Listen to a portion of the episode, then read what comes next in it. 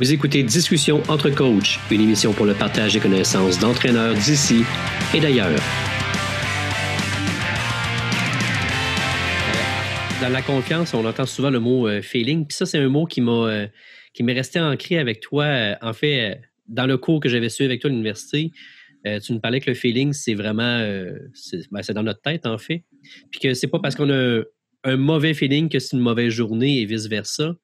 Comment le faire comprendre à l'athlète quand elle nous dit voilà, j'ai pas confiance parce que j'ai pas de feeling sur ce que je fais.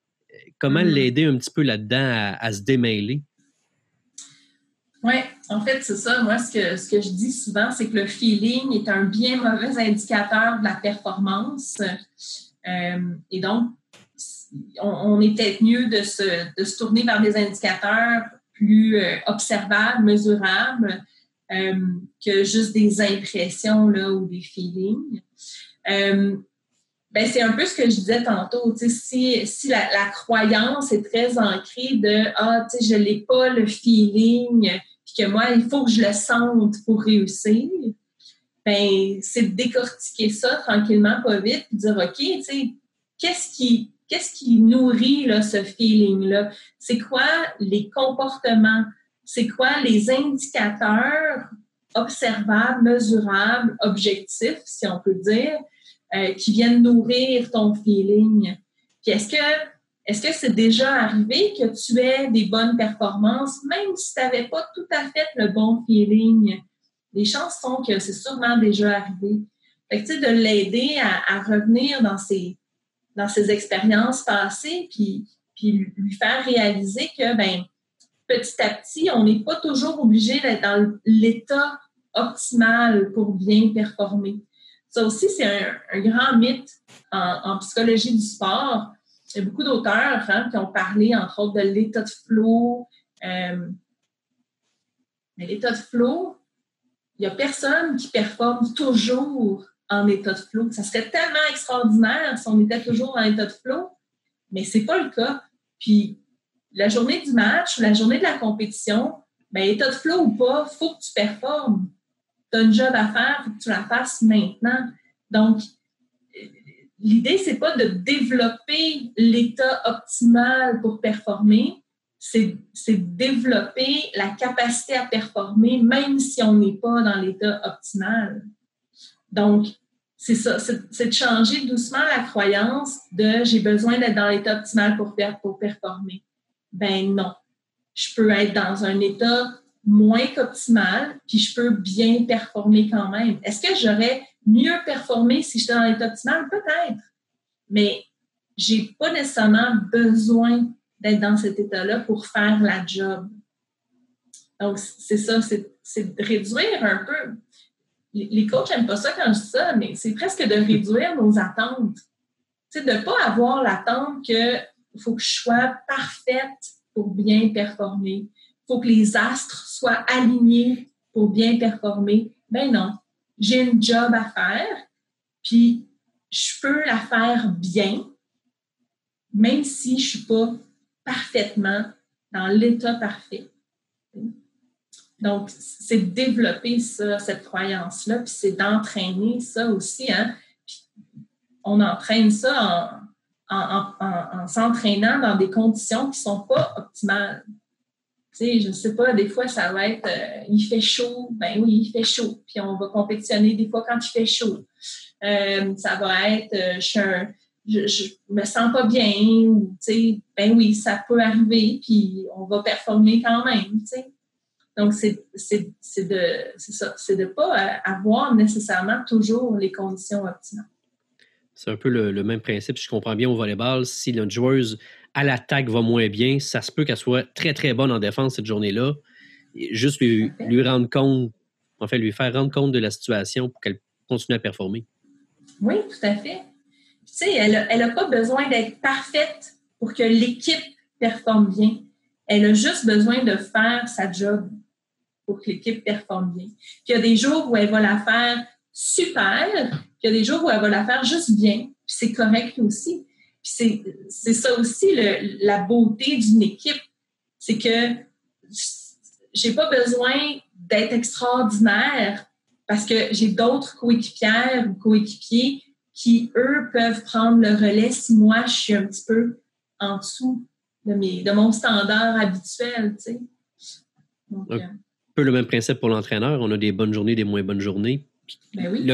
Comprendre que c'est possible pour l'athlète. Ben oui, tout à fait. Tu sais, euh, l'entraîneur, n'est pas non plus toujours en état de grâce, là. Il n'est pas toujours dans le flot, là. Euh, mais il faut qu'il fasse sa job quand même.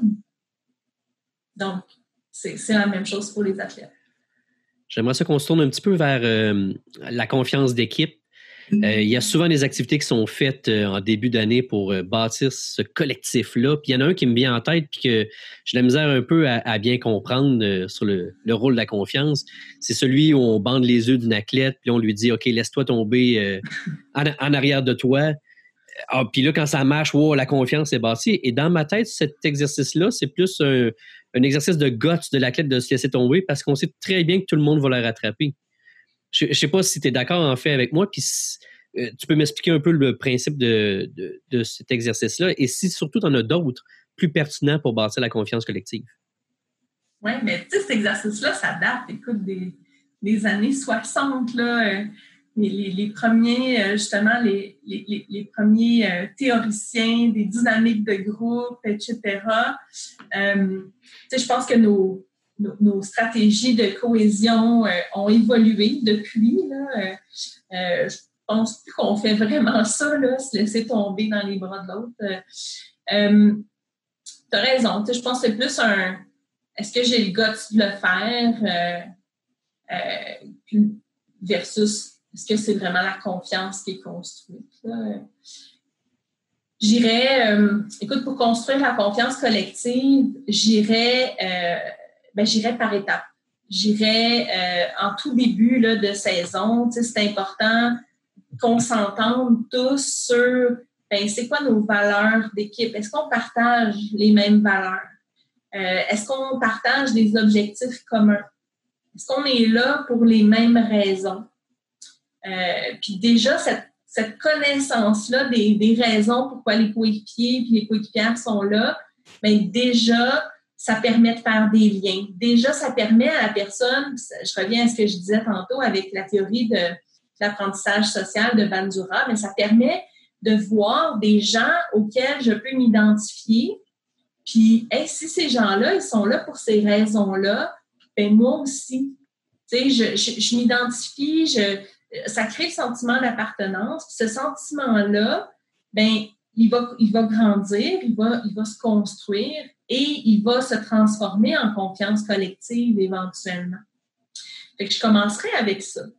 Puis au fil, justement, que la saison euh, débute, ben là, j'instaurais des processus de communication euh, où, justement, on aborde des sujets euh, qui, sont euh, d'importance pour tout le monde, où on donne la, la permission, la chance à tout le monde de, de s'exprimer, d'avoir des différends, des désaccords parfois, euh, sans être rejeté justement par l'équipe.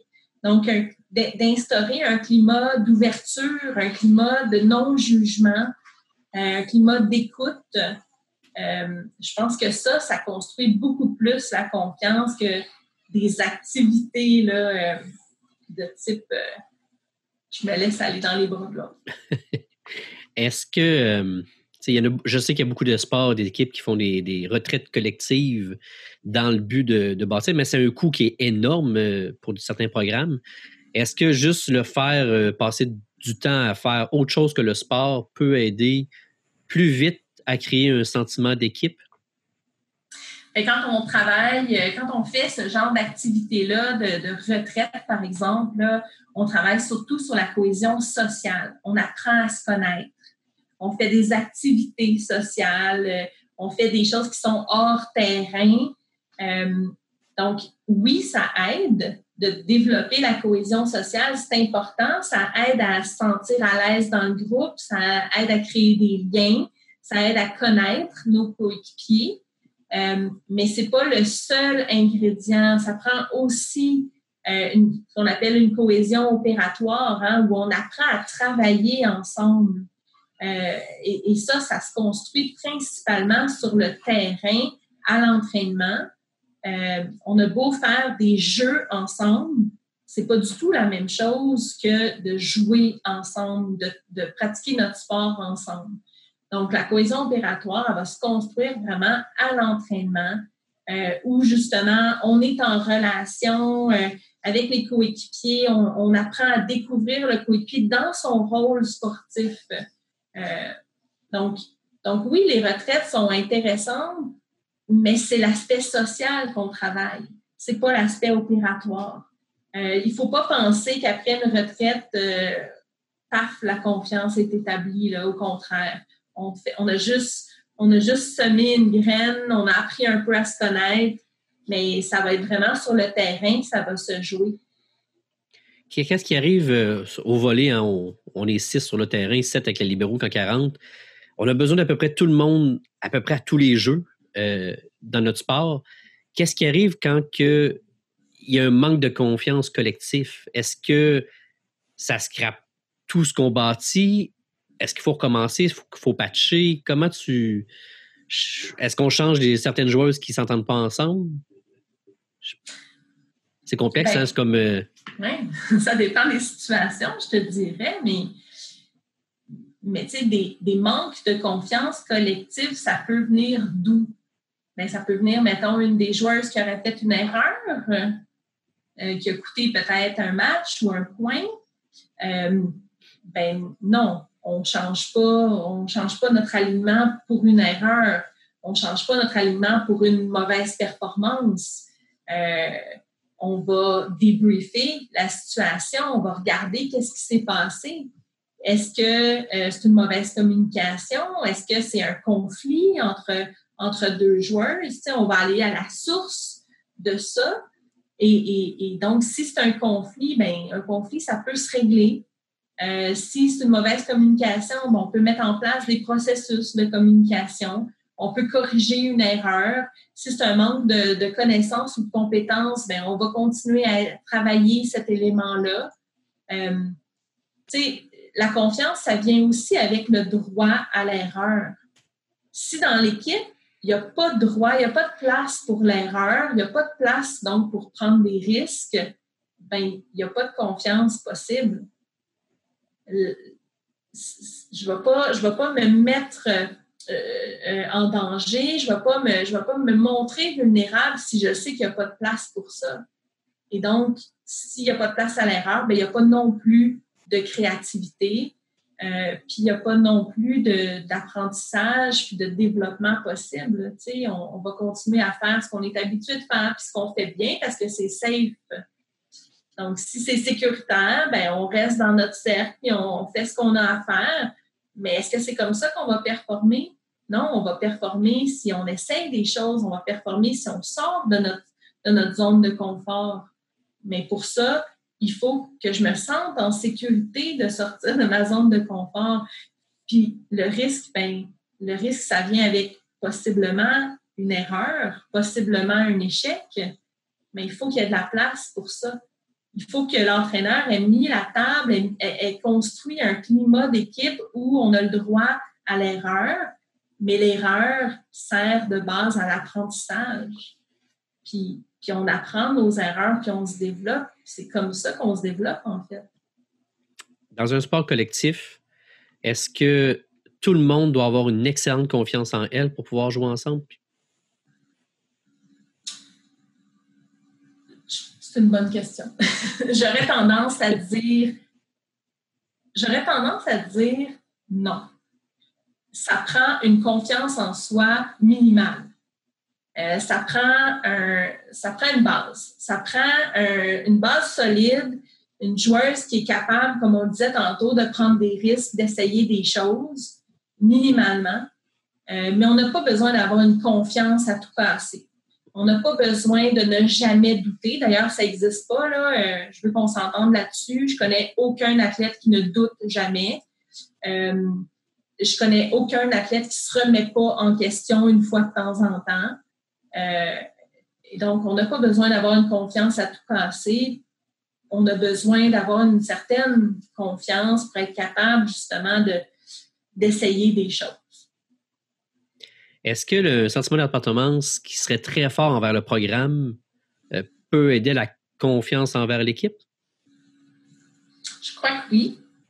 Comme on a dit tantôt, hein, le sentiment d'appartenance qu'on va développer euh, euh, envers l'équipe ou envers le programme va faire en sorte que oui, je vais, croire en ce programme-là. Et si je crois en ce programme-là, ben, je vais faire confiance au processus. Donc, euh, donc oui, moi, je pense que de, de croire en l'équipe, de croire en le programme, ça, augmente la confiance collective. Ouais. J'ai, euh, en fait, c'est une impression que je vais, je vais te donner euh, quand que je regarde un peu ce qui se passe dans les équipes. J'ai l'impression souvent que l'entraîneur, on va patcher la problématique avant de la voir venir sur, sur ce volet-là. Est-ce que est-ce qu'il y a des signes précurseurs qui seraient euh, qu'on pourrait voir venir dans la, confiance collective avant de patcher puis trouver vite des solutions de comment arranger le tout? Euh, c'est une bonne question. J'aurais tendance à, à garder en tête le, un peu la grille des 3C plus 1 euh, d'avoir ça un peu comme une grille d'observation, l'entraîneur de qui a ça euh, en, tête quand il regarde aller son équipe. Est-ce que entre les joueuses, il y a de la complicité, il y a de la proximité? Est-ce qu'elles aiment ça jouer ensemble, être ensemble, elles rient, elles sourient, elles s'entendent bien? L'aspect justement la cohésion sociale, est-ce que c'est là? Euh, l'aspect complémentarité, est-ce que justement dans les rôles, dans les façons de jouer, est-ce qu'elles sont complémentaires? Est-ce que je, est-ce que moi, comme entraîneur, j'utilise les forces de chacune de manière à construire quelque chose d'intéressant? Euh, ou est-ce que, au contraire, oups, il y a, peut-être des joueurs qui se demandent c'est quoi leur rôle, qui n'ont pas trouvé leur place encore dans l'équipe? Euh, l'aspect concertation, est que toutes les filles ont un but commun? Est-ce qu'elles s'entendent pour, pour marcher ensemble vers ce but commun-là? Ou est-ce qu'il y a des agendas cachés de certaines filles? Est-ce qu'il y a des. Est-ce que chacune peut-être tire la couverture un peu de son côté, peut-être pour avoir plus de leadership, plus d'attention de la part du coach, plus de temps de jeu, etc. C'est ça, c'est des. Je pense c'est des signes, des choses à surveiller qui permettrait, pardon, qui permettrait au coach peut-être de, voir venir là, des problématiques. Euh, Excuse-moi. Il n'y a pas de problème. Euh, j'écoutais euh, Lucas Jaden qui travaille beaucoup avec des équipes de la NCA puis avec des entreprises aux États-Unis. Puis il parlait qu'une des habiletés importantes pour bâtir une relation de confiance avec l'athlète, et plus l'athlète envers l'entraîneur, c'est la crédibilité de l'entraîneur. Oui. Est-ce que il y a une possibilité d'avoir des trucs pour que l'athlète qui, vient vers l'entraîneur le voit crédible rapidement dans ce qu'il fait? Parce que je pense que les entraîneurs qui sont avec les équipes au Québec, c'est tous des entraîneurs qui sont crédibles. Certains ont un manque d'expérience, c'est normal. On passe tout par là. Puis il faut que ça arrive un jour. Mais comment toi, tu vois cette crédibilité-là dans le cheminement de la confiance? Ben, je pense que c'est essentiel. on parlait tantôt de communication. Pour moi, la crédibilité, elle passe beaucoup par la communication.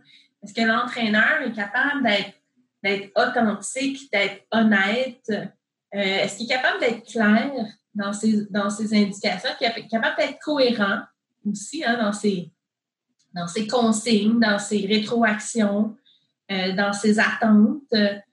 Euh, moi, pour moi, la crédibilité d'un entraîneur, c'est pas c'est pas son background, c'est pas sa réputation. Pour moi, c'est vraiment sa capacité à communiquer son message de manière claire, authentique. Euh, ce qui construit, je pense, la crédibilité, ben, c'est d'être capable de, de communiquer les bons coups, mais aussi les, les rétroactions plus difficiles à faire, les conversations difficiles à avoir est-ce que le coach est capable d'avoir ces conversations-là ou est-ce qu'il n'est pas à l'aise puis il va balayer sous le tapis certaines problématiques? Donc, pour moi, c'est ça la crédibilité d'un coach. Est-ce qu'il est capable de bien communiquer euh, avec ses, athlètes de manière authentique euh, et honnête? Fait que si, euh, écoute, je, vais extrapoler un peu ce que tu viens de me dire. Un entraîneur qui, disons, qui a moins de compétences techniques, mais qui arrive à bien communiquer, va quand même avoir une crédibilité technique, même si ce qui montre, c'est pas nécessairement ce qui serait souhaitable. Ben, c'est sûr que je pense qu'il faut qu'il y ait des compétences minimales. Un entraîneur qui ne connaîtrait rien ne peut pas pallier à son manque de compétences. Ça, c'est sûr.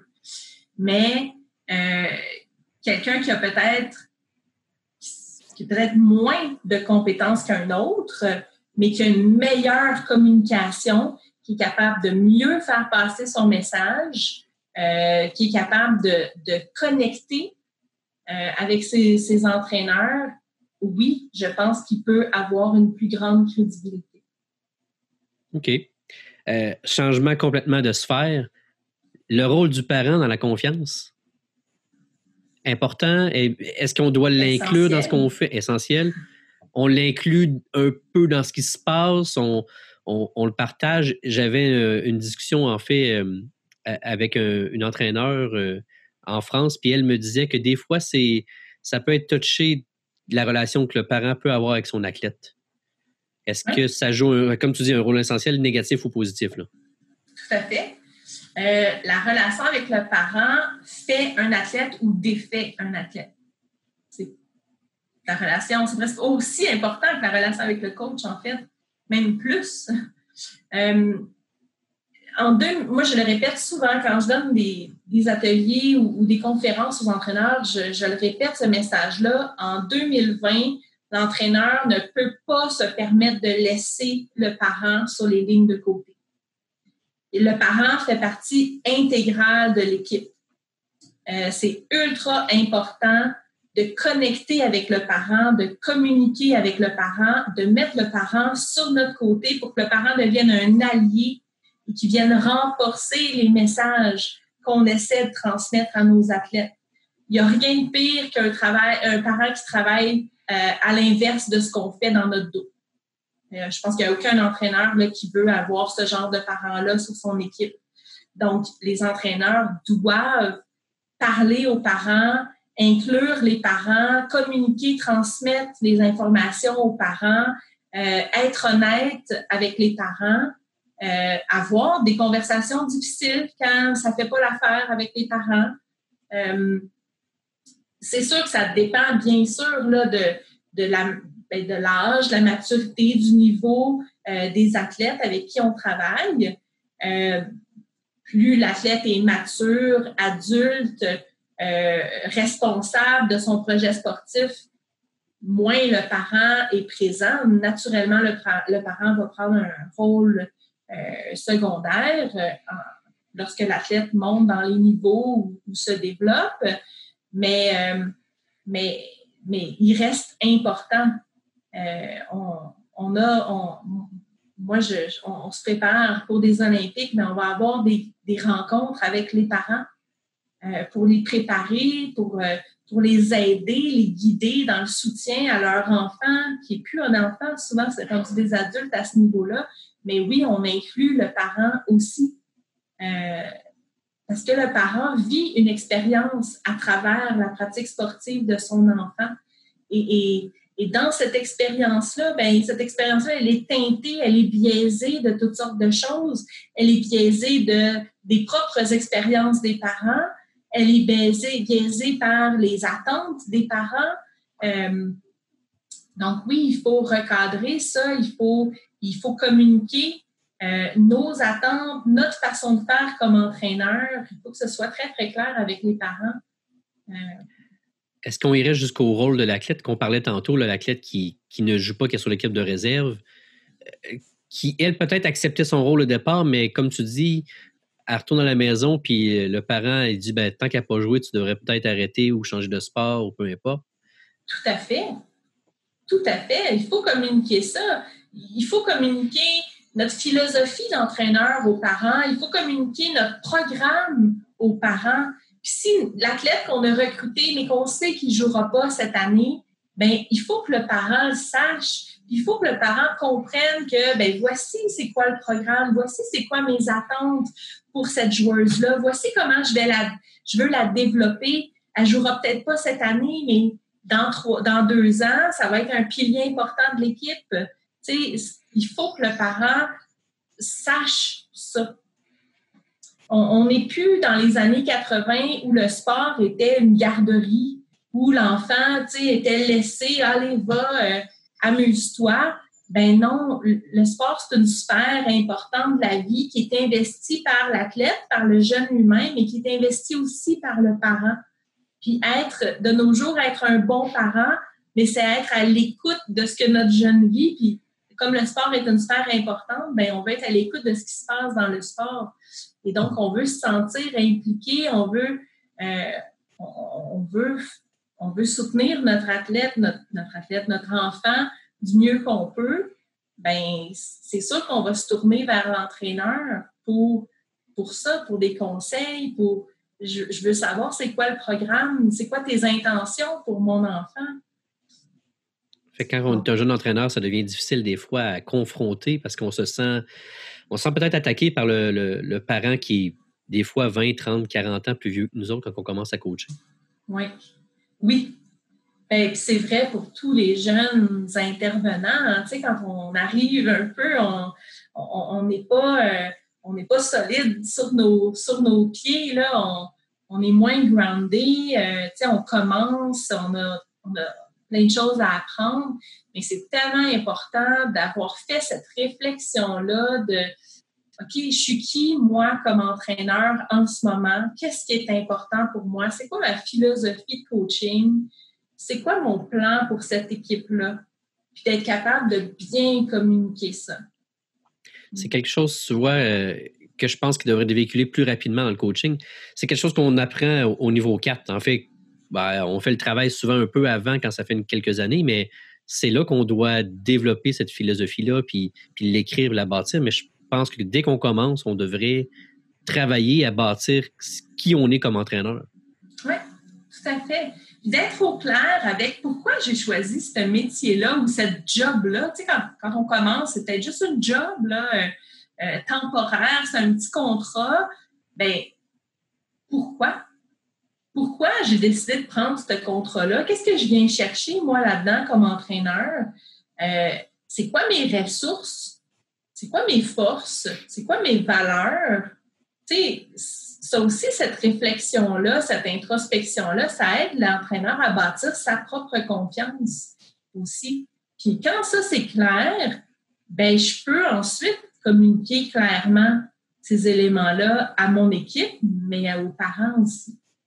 Je dois t'avouer que la première fois qu'on me demandait pourquoi tu coaches, je n'ai pas été capable de répondre. Je me souviens encore, ça a dû prendre quelques semaines avant que je me dise ben, parce que j'aime ça.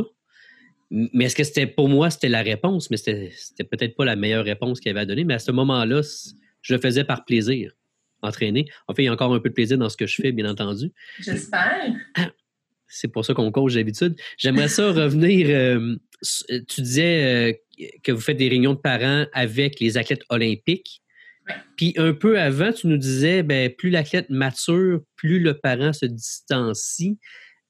Jusque où tu crois, euh, collégial, universitaire, est-ce que tu crois que ça peut être encore pertinent d'avoir de, ces discussions-là avec les parents?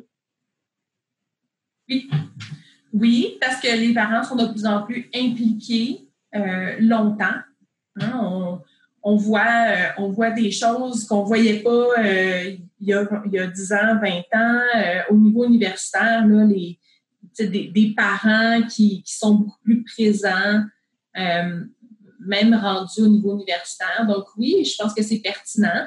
Est-ce qu'on a besoin de les rencontrer à chaque semaine? Non, bien sûr que non.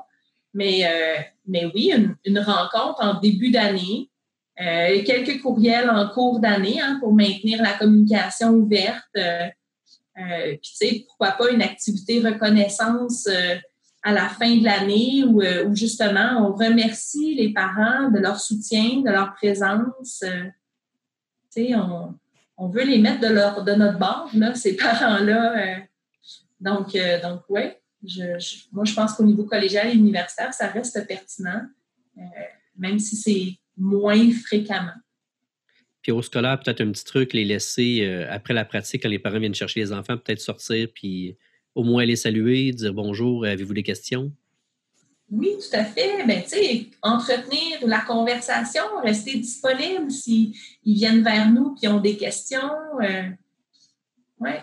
En fait, c'est sûr qu'ils ont des questions. Ben, se montrer disponible pour répondre à leurs questions, tu sais, il me semble que c'est la moindre des choses qu'on puisse faire. En terminant, Émilie, la question que je pose à tous les gens qui, viennent discuter avec moi, est-ce que tu as un ou deux livres euh, à nous, à nous référer, en fait, qui pourraient nous aider dans notre coaching?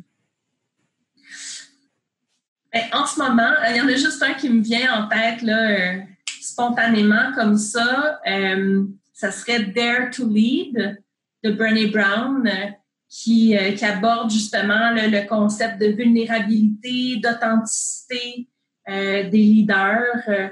et, qu'on disait, on disait tantôt hein, que l'aspect peut-être émotionnel, c'était peut-être celui avec lequel les entraîneurs étaient un peu moins à l'aise.